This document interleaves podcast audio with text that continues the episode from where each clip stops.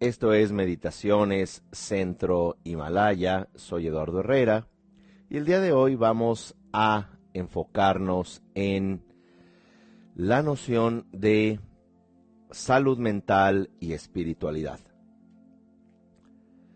Muy a menudo pensamos que ser espiritual es ser religioso o bien que de alguna manera una práctica espiritual tiene que ver con huir de lo que realmente sucede, entre comillas, en la realidad. Vamos a comenzar a redefinir la noción de espiritualidad con eh, el primer concepto. Y este primer concepto es el silencio. ¿Qué es el silencio?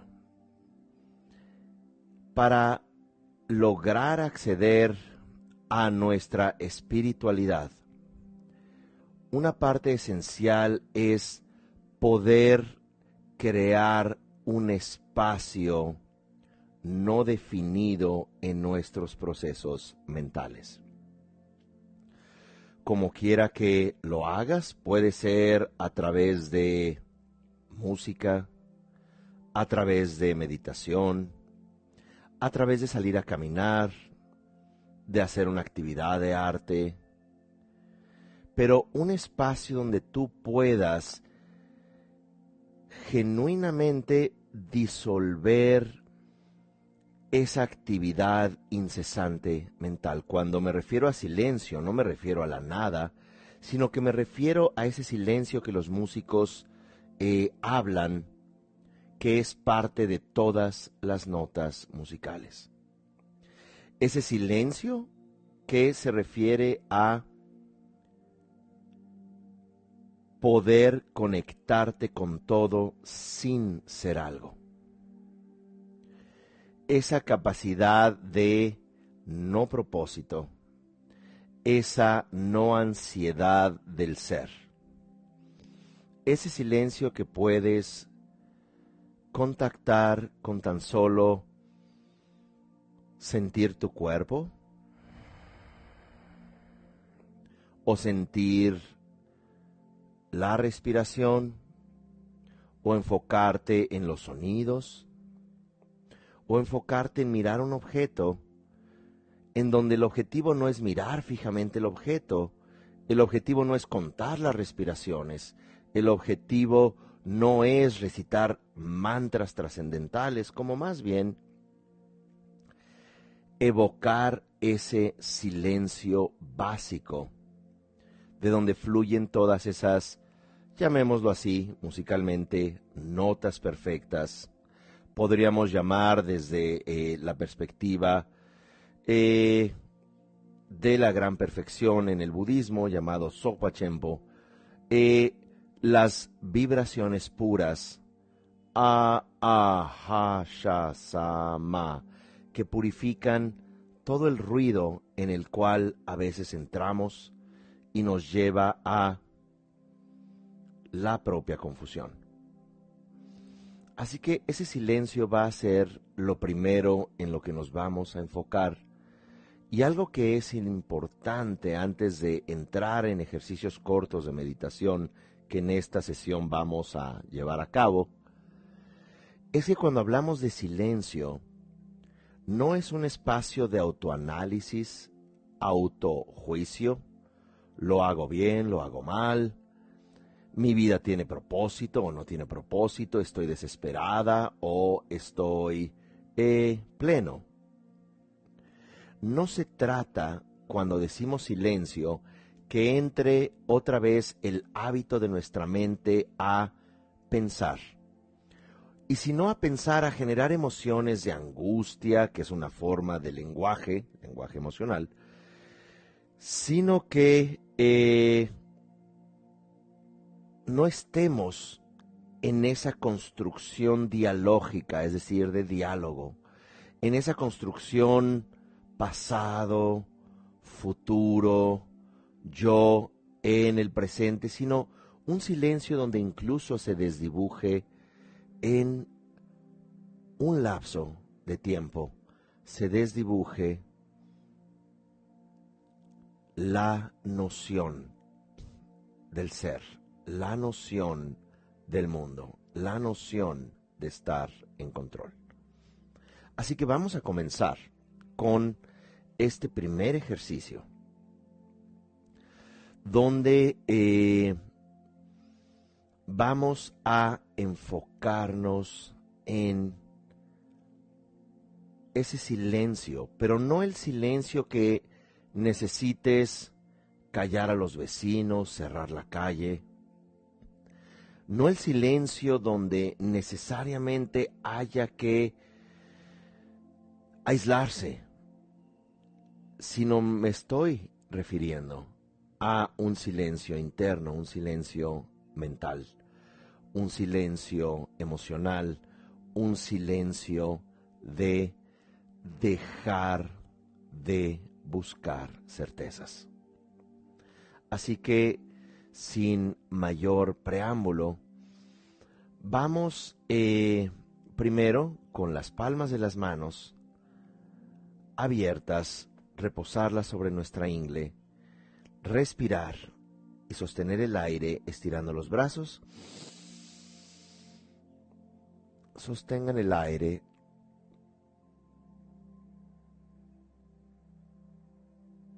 y cuando sienta necesario exhalar, exhalen por la nariz y sueltan los brazos.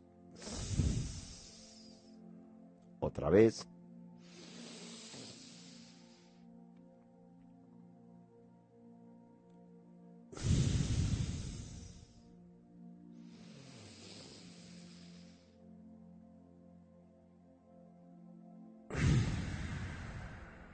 Ahora sí, Nuestras manos pueden descansar sobre las piernas. Podemos tener los ojos entreabiertos o bien cerrados. Soltamos cada tensión de nuestros músculos, nervios, la tensión en nuestro pecho, estómago, la tensión en nuestro rostro, en nuestro cerebro. Y en ese estado de completa inmersión,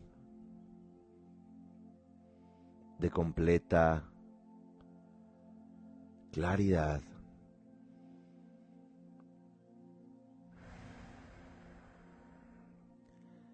Trata de escuchar, usando esta palabra poéticamente, trata de escuchar el silencio detrás de cada sonido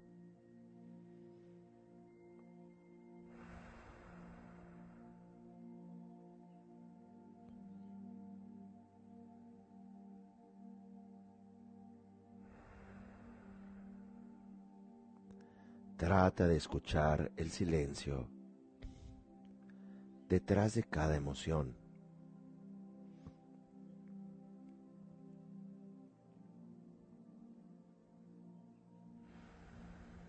Relájate.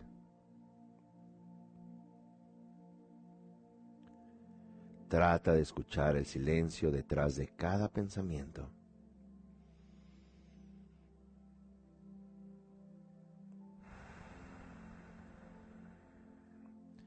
Imagina que por un momento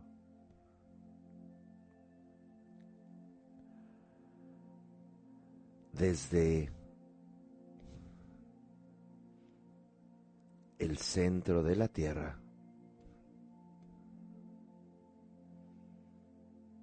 todas las moléculas se volvieran espacio, se volvieran silencio,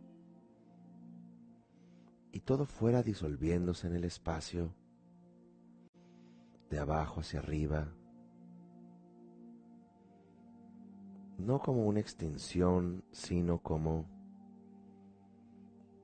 mostrar ese espacio que siempre se encuentra allí.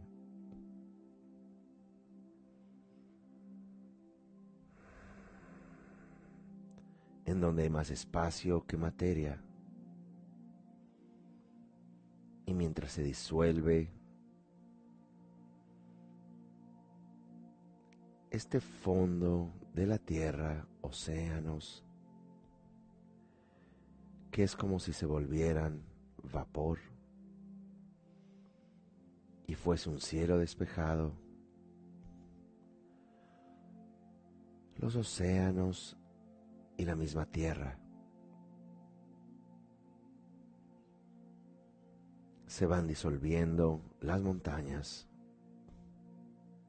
los árboles, las plantas en general, los animales, los humanos. Y ahora desde nuestros pies, ya que todo alrededor es espacio,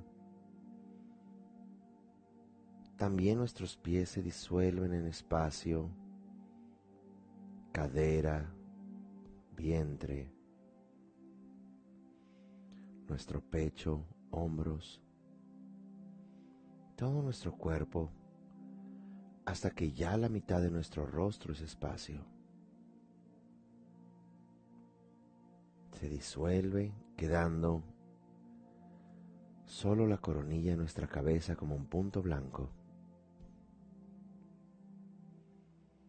Y ahora solo queda ese punto blanco en el universo.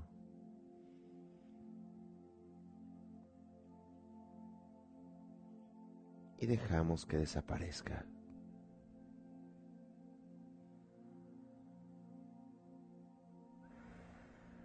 Reposamos en ese estado.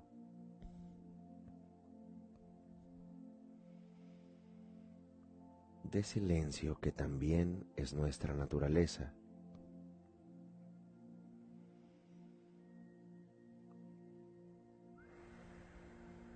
sin hacer algo. Sin juzgarnos. Mirando ese espacio infinito, sin comienzo, sin un límite, sin tiempo,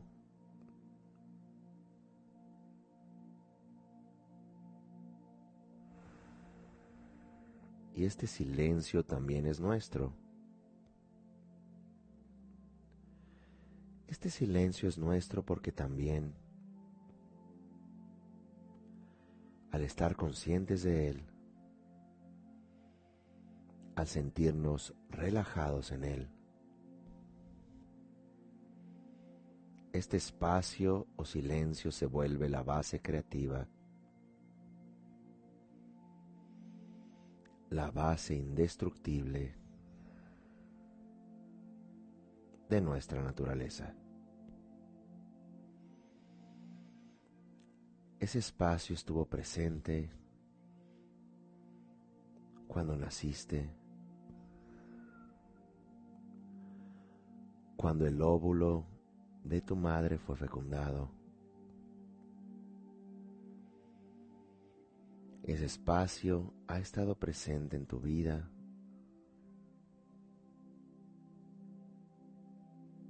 No nada más en tu cuerpo no nada más en tus células y moléculas, sino ese espacio si miras alrededor, todo cambia, excepto el espacio.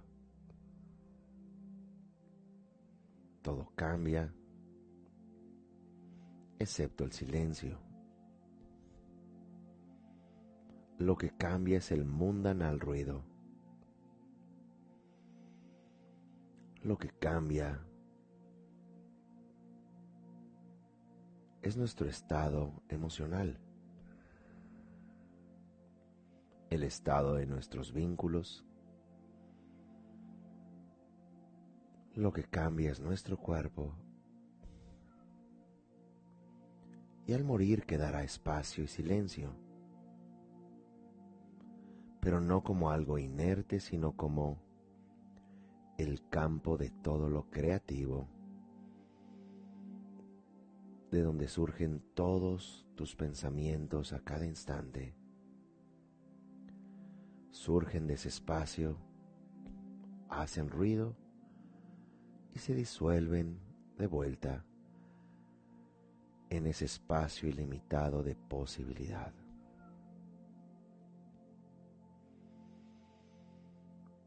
Sentimos ese espacio trascendente como un lugar cómodo, como un lugar amplio, como parte de nosotros, aunque siempre hemos preferido la forma, la afirmación,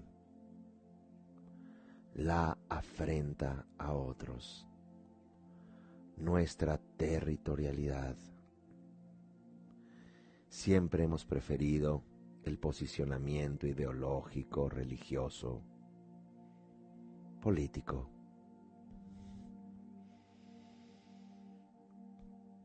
Siempre hemos querido transferir lo que no nos agrada hacia afuera. Pero en este espacio, como dice la tradición zen, el recipiente de Adén, el recipiente tiene espacio y que al romperse se une el espacio interno con el externo.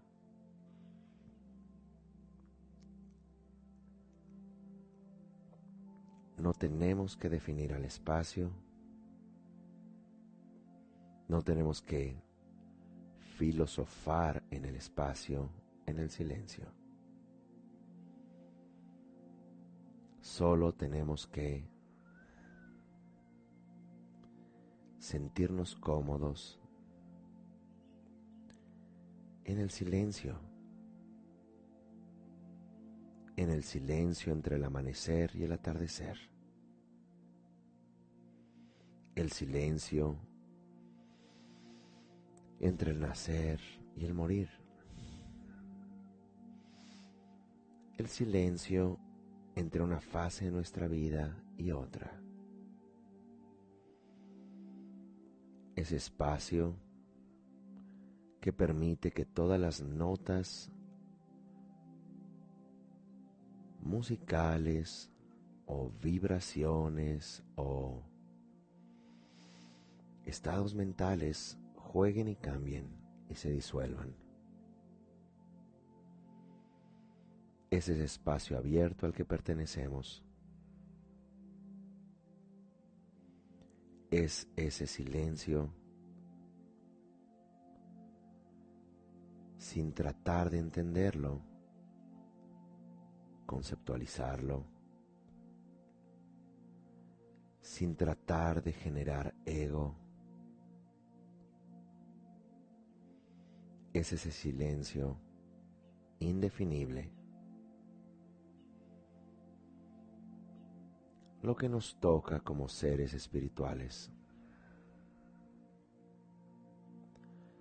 Lo que nos arraiga a la salud mental, nos arraiga a la aceptación del cambio,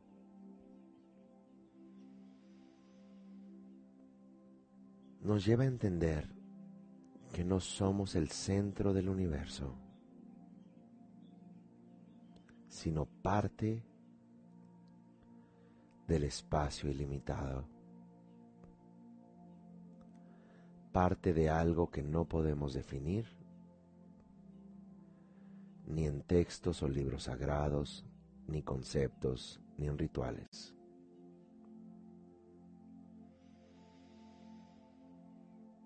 Es esto que al respirar nos vincula si queremos escuchar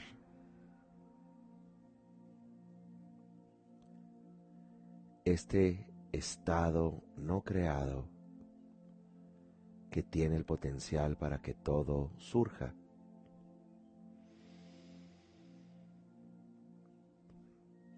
Es esta luz clara, luminosa, que se dice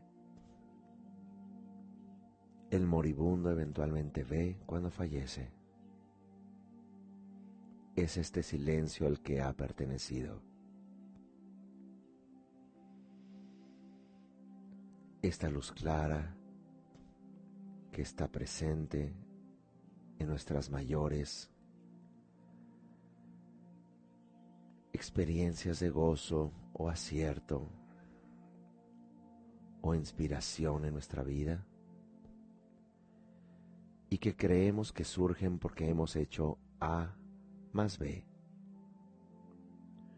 Pero en realidad esa claridad y esa pertenencia espontánea está siempre allí.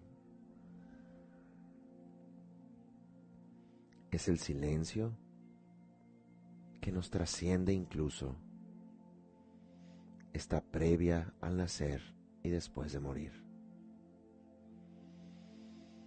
está a lo largo de nuestra vida. Contiene toda la comprensión. Comprende que no hay nada que lograr. Comprende que no hay nada a lo que luchar. Este silencio es un arraigo natural que es la dignidad básica de todas las plantas, de todos los animales, de todos los humanos, de todos los ecosistemas, incluso de las moléculas, de las partículas que llamamos inertes. Es lo que hace que haya una armonía que hace que surja no nada más la vida y la evolución, sino la capacidad de reflexionar, la capacidad de auto-reflexionar, la capacidad compasiva de sentir en el otro y por el otro. Y donde los valores más trascendentales, como el amor bondadoso, la compasión, la empatía, el altruismo, el valorar al otro tanto como a ti mismo, el perder el miedo, el perder el egoísmo, el abandonar la crueldad, es de donde surge en un espacio que no es cercano o lejano, en un silencio que no puede ser definido por esto o aquello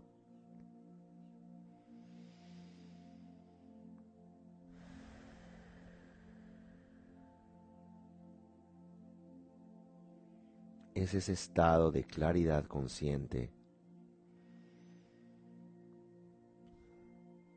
que ocurre incluso cuando dormimos por algunos instantes. Es esto que algunos místicos experimentan como a veces le llaman el Dao, el camino que no puede ser definido, a veces le llaman Kong, que significa apertura sin límite, sin definición. Se utiliza el término Nairatmya en sánscrito, que significa no identidad. También Dharmakaya el estado despierto de la realidad.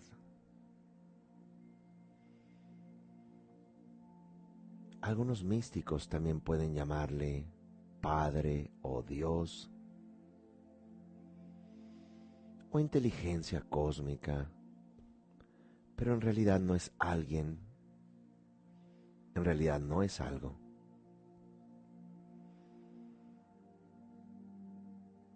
En realidad es ese silencio, esa pertenencia que cuando dejamos de identificarnos con pensamientos, con el ensimismamiento, todas las posibilidades de sabiduría, amor, un estado más allá de la muerte, más allá del nacimiento. Que no hay que morir para experimentarlo, no hay que leer textos sagrados para acceder a él. No hay que volverte un seguidor. Simplemente observar. Se le llama el estado natural, gran perfección, porque es algo que no hay que fabricar, es algo que está en nosotros. Así que ya que somos este espacio, ya que visualizamos que todo el universo se ha disuelto, incluido nuestro cuerpo, vamos a decir la sílaba A de una forma larga y continua, imaginando una luz blanca que abarca todo ese espacio indefinible. Así que sonido A de forma larga y por otro lado una luz blanca al terminar de pronunciar esta sílaba experimentamos sin conceptos este espacio el cual es nuestra genuina naturaleza. Nos enfocamos. no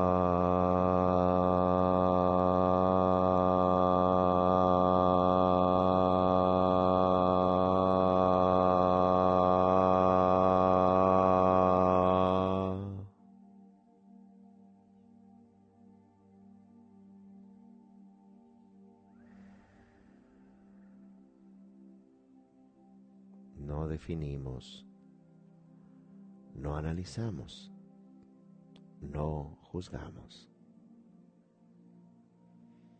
Una vez más recitamos la vibración de la sílaba A.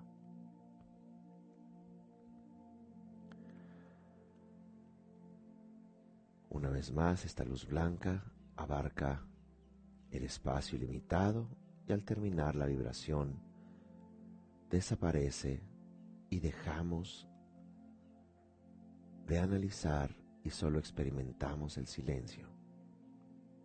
Nos enfocamos.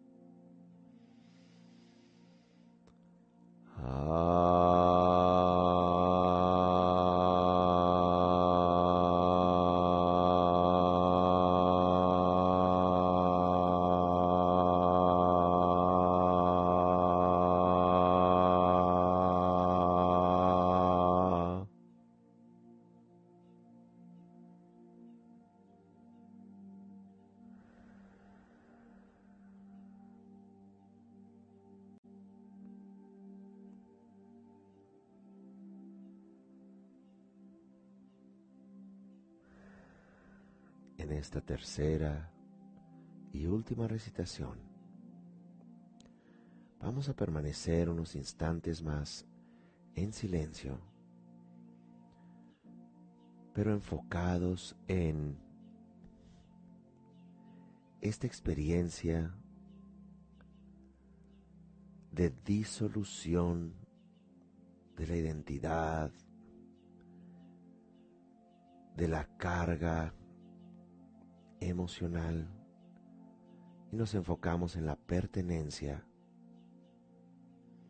hacia todo ese espacio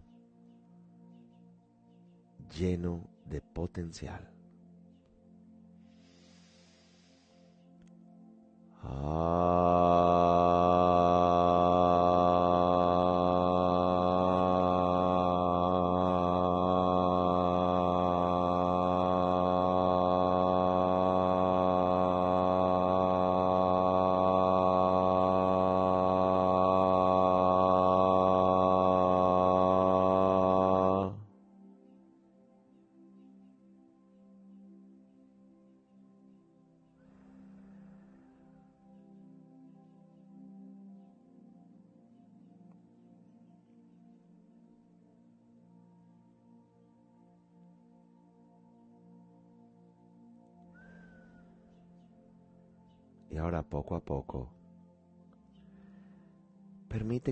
Universo comience a manifestarse con galaxias, sistemas solares, estrellas, cuasares, pulsares.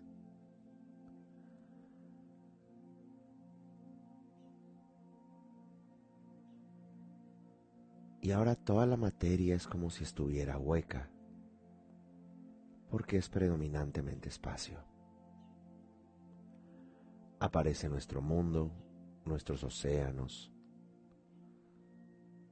montañas, árboles, plantas. Los hábitats animales, los humanos, los sonidos, pero todos, todas las formas están huecas, todos los sonidos llevan silencio, porque todos tenemos y formamos parte de ese espacio indefinible, de ese silencio lleno de posibilidades. de esa pertenencia antes de nacer y después de morir. Ese espacio donde nada muere y nada nace, todo está, donde no es algo y por eso lo abarca todo. Sin tratar de definirlo con términos religiosos o ideológicos es ese estado de claridad, ese estado de no pensar, de no aferrarnos, de abrazar la vida y soltar la muerte. Porque no hay tal separación en realidad. Donde todo está unido en este momento, no hay separación no hay encuentro y desencuentro, donde todos los conflictos es tratar de aferrar, rechazarnos, generar posicionamientos, egoísmos. Al final todo es perfecto, nada es definido. Todos pertenecemos y todo pertenece a este espacio siempre presente, que no es algo, y por eso está siempre en el presente.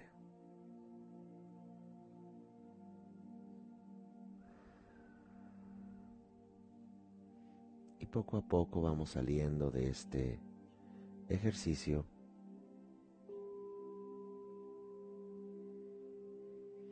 Respirando profundamente,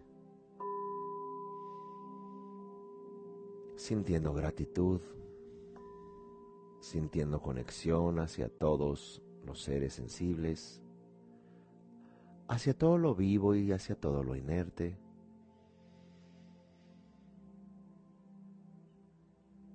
hacia el pasado que ya ocurrió y el futuro que no ha ocurrido. Estamos en este presente y abrimos los ojos.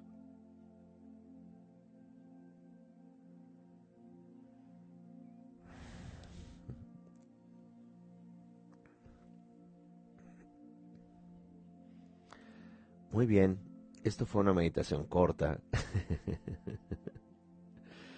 Eh, pero sumamente importante en términos de comprender el silencio que más allá de eh, estas palabras o frases de cliché, de el silencio de la mente sin saber qué significa, o hazte uno con todo y uno piensa que el todo es algo, o estas ideas a veces de personificar o crear una sustancia en ese silencio, cuando en realidad es un campo de posibilidad. Y esto nos lleva al segundo concepto. El segundo concepto, el primero era, recuerdan, silencio, el segundo es ecuanimidad. Ser espiritual implica también la ecuanimidad que tradicionalmente se define como estar más allá del deseo obsesivo y estar más allá de la agresión. De tal manera que ser una persona ecuánime es ser una persona madura, prudente. Es una persona que hace esfuerzos en su vida, pero al mismo tiempo acepta que no está en control. Que puedes hacer un esfuerzo por cuidar tu salud, por cuidar tus vínculos, por criar a tus hijos, traerlos al mundo, ¿verdad?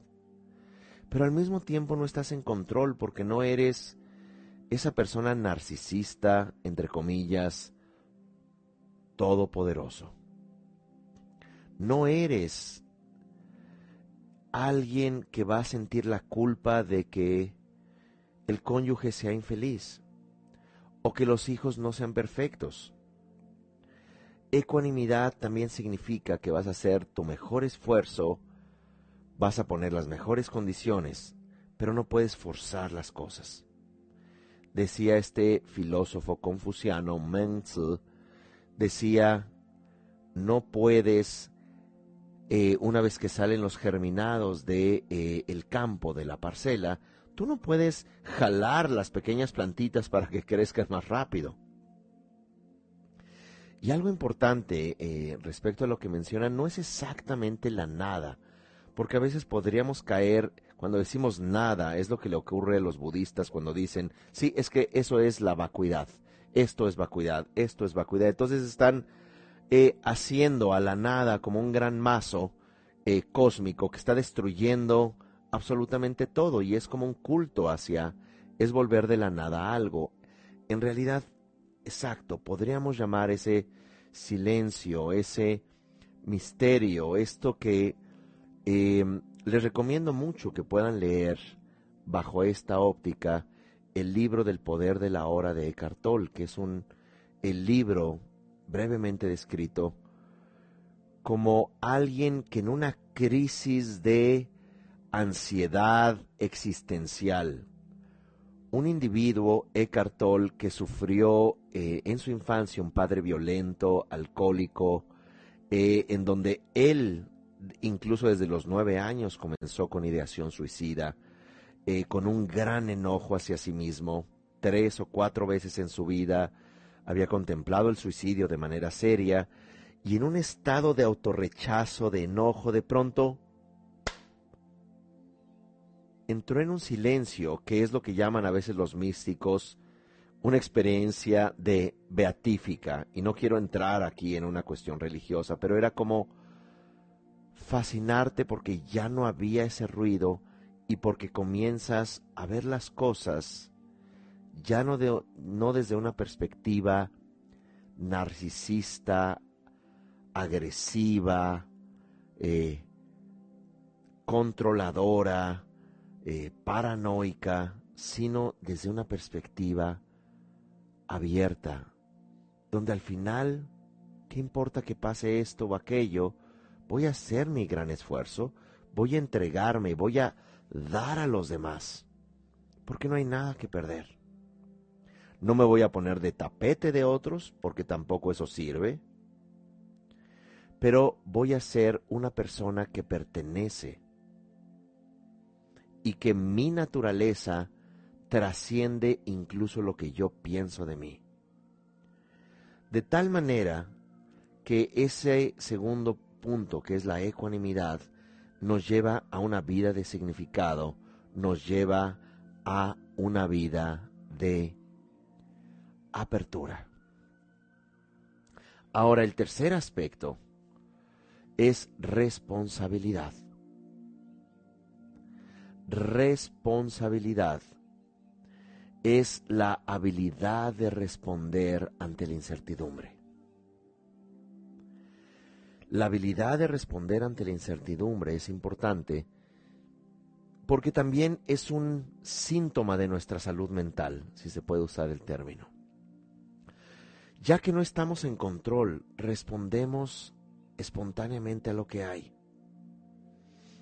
Ya que la vida es un misterio, ya que nadie ni siquiera tenemos asegurado el hecho que vamos a vivir los siguientes tres minutos de nuestra vida. Ya que no podemos garantizar incluso que la Tierra se mantenga sobre su propio eje, girando alrededor del Sol y sobre sí misma,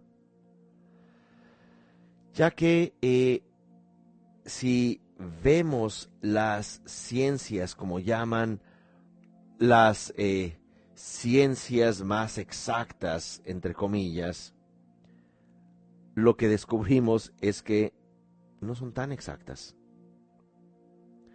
Donde la física, que es el estudio de lo fisis, de, lo, de la sustancia, de lo que hay, en el nivel más básico de la física, en, el, en la dimensión cuántica que está ampliamente comprobada, hay un nivel de incertidumbre entre la existencia y la no existencia en donde el tiempo incluso se colapsa porque la materia no es algo predecible,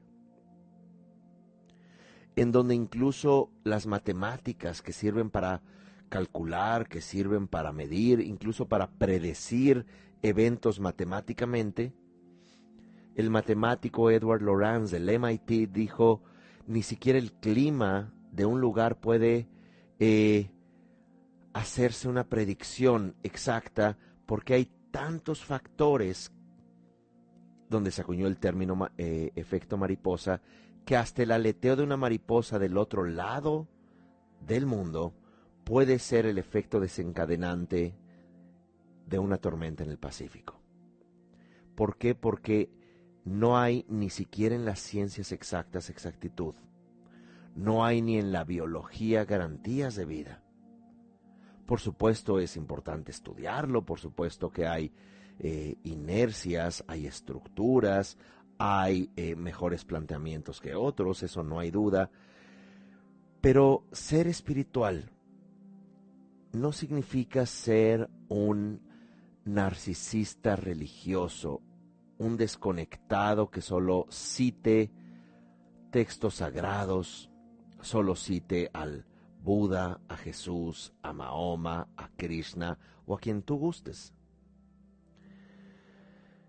No significa el que tú simplemente sigas modelos estereotipados o de un contexto que ciertamente se vivió eh, sociopolítica y socioeconómicamente hace miles de años, sino tiene que ver con que podamos nosotros entrar y acceder a este silencio no definido.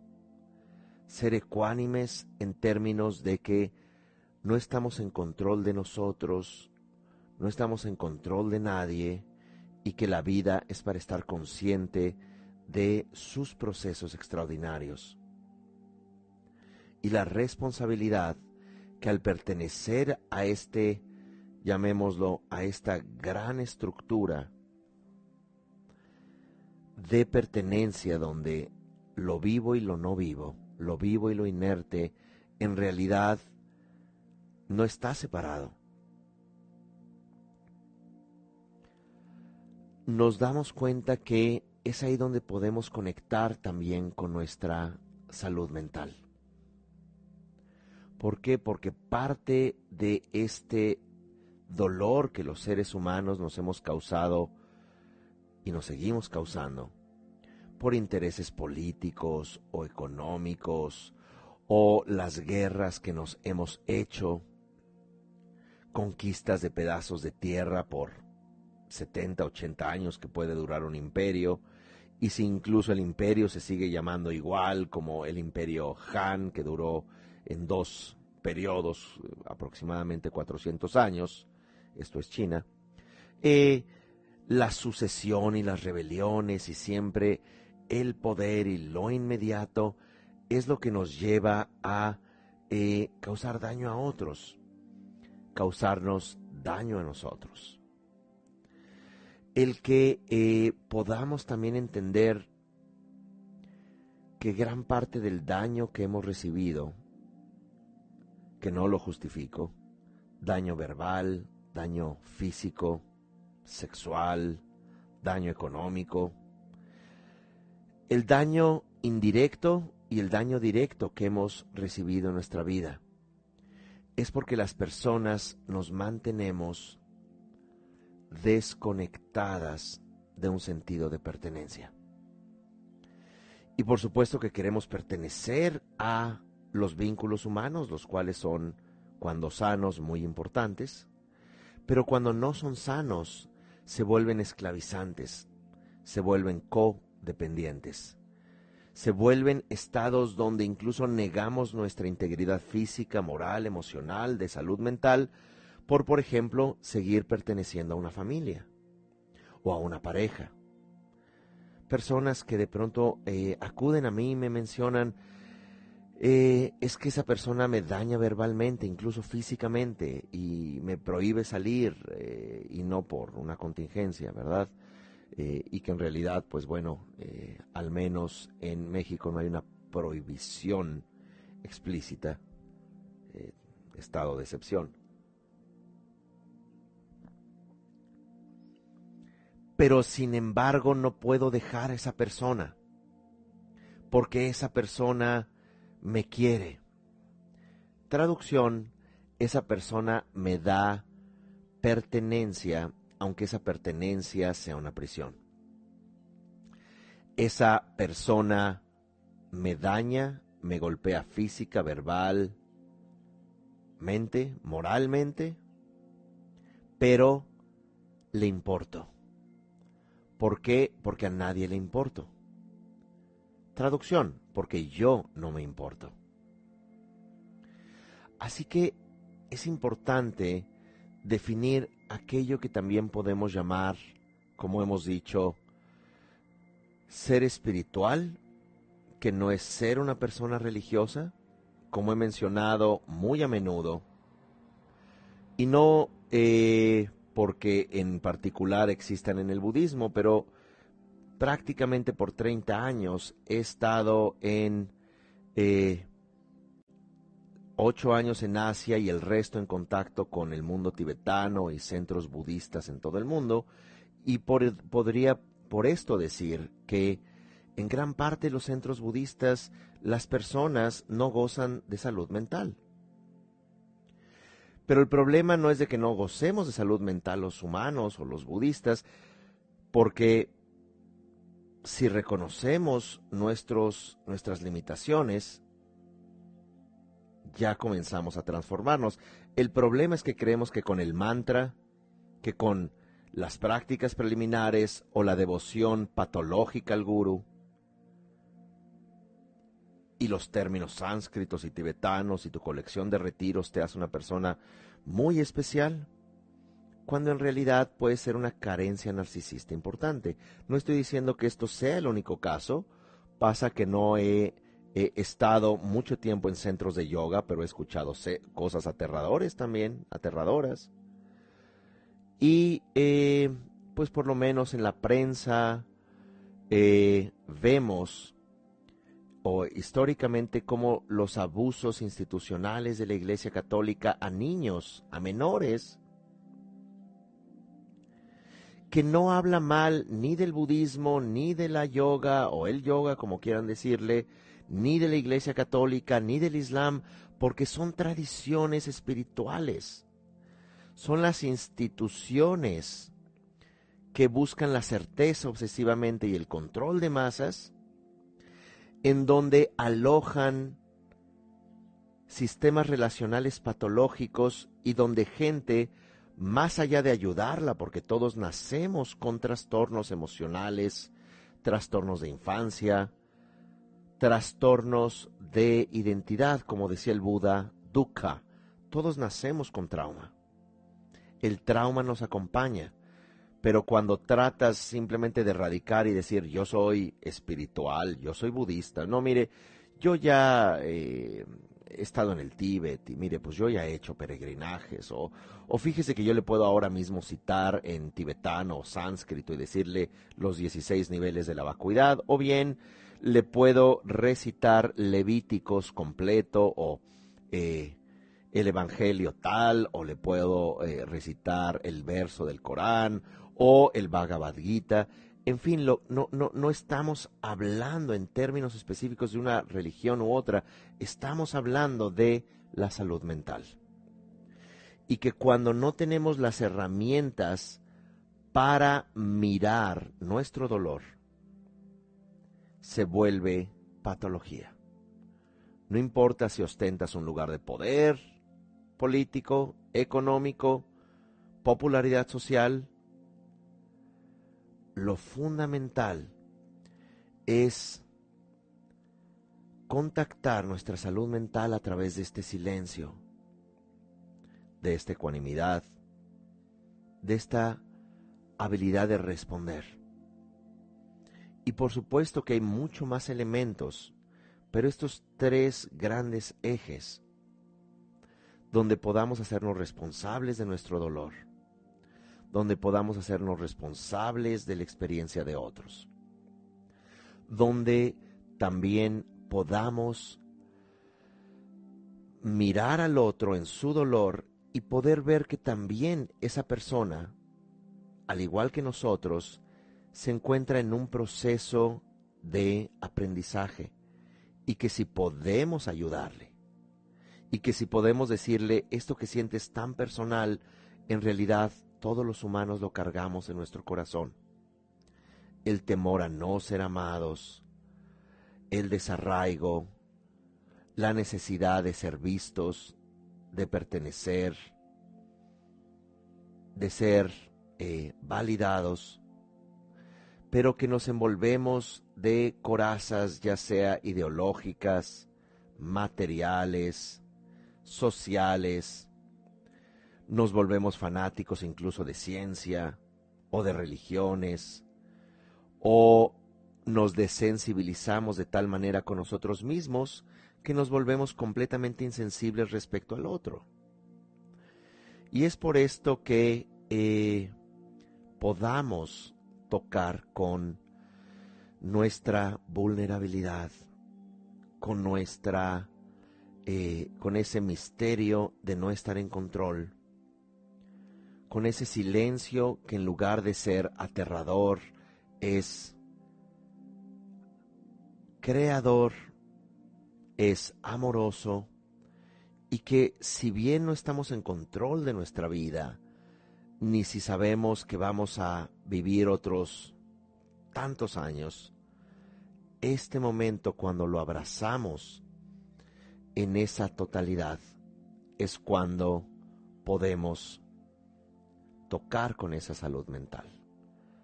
Así que salud mental no es gritar eufórico y brincar una piscina mientras eh, está la música en alto. No es tampoco eh, lograr tus metas y volverte multimillonario. No es volverte la persona más famosa. No es alcanzar a reconocer todo tu, tu, campo de energía y tus canales y nadis y desaparecer en un arco iris. Es en realidad poder tocar ese silencio abrazador al que perteneces. Ecuanimidad es la ausencia de estas emociones aflictivas que nos desensibilizan y responsabilidad es ser responsable, compasivo, amoroso hacia ti y hacia todos los seres. Bien, quiero invitarles a aprender a meditar de una forma gradual, desde la base, desde los elementos más eh, cruciales de la meditación, e ir profundizando en el mindfulness, que es no nada más vipassana, sino también es shamatha. Términos sánscritos que nos dicen pacifica la mente y luego profundiza en la naturaleza de la mente. y este curso empieza el 25 de junio, esto es en prácticamente dos semanas. Eh, este es un seminario que pueden tomar en línea. Toda la información está en centrohimalaya.com. Ahí pueden eh, tomar el primer módulo suelto, el segundo módulo suelto y ya las partes más avanzadas tendrían que tomar todo el curso. Ojalá que también se puedan regalar esa oportunidad de un retiro en línea para aprender a meditar desde la base, entender no nada más la postura de meditación, sino porque hay diferentes técnicas. Unos no se mueven como en el Zen, otros eh, meditan en la impermanencia, otros cuentan la respiración, otros recitan mantras, otros hacen gestos y mudras. ¿Y cómo es esto en términos de contactar como una herramienta con nuestra salud mental? Así que eh, agradecerles este espacio de reflexión, este espacio de eh, exploración sobre eh, qué es aquello que también nos constituye, no nada más el mundo económico, el mundo del miedo, el mundo de la desconexión, el mundo de la autoagresión, el mundo de la adicción, el mundo de la competencia, el mundo de los celos, el mundo del trauma compartido, que es cuando compartes eventos trágicos en el mundo y juzgas y sacas tu trauma y lo descargas.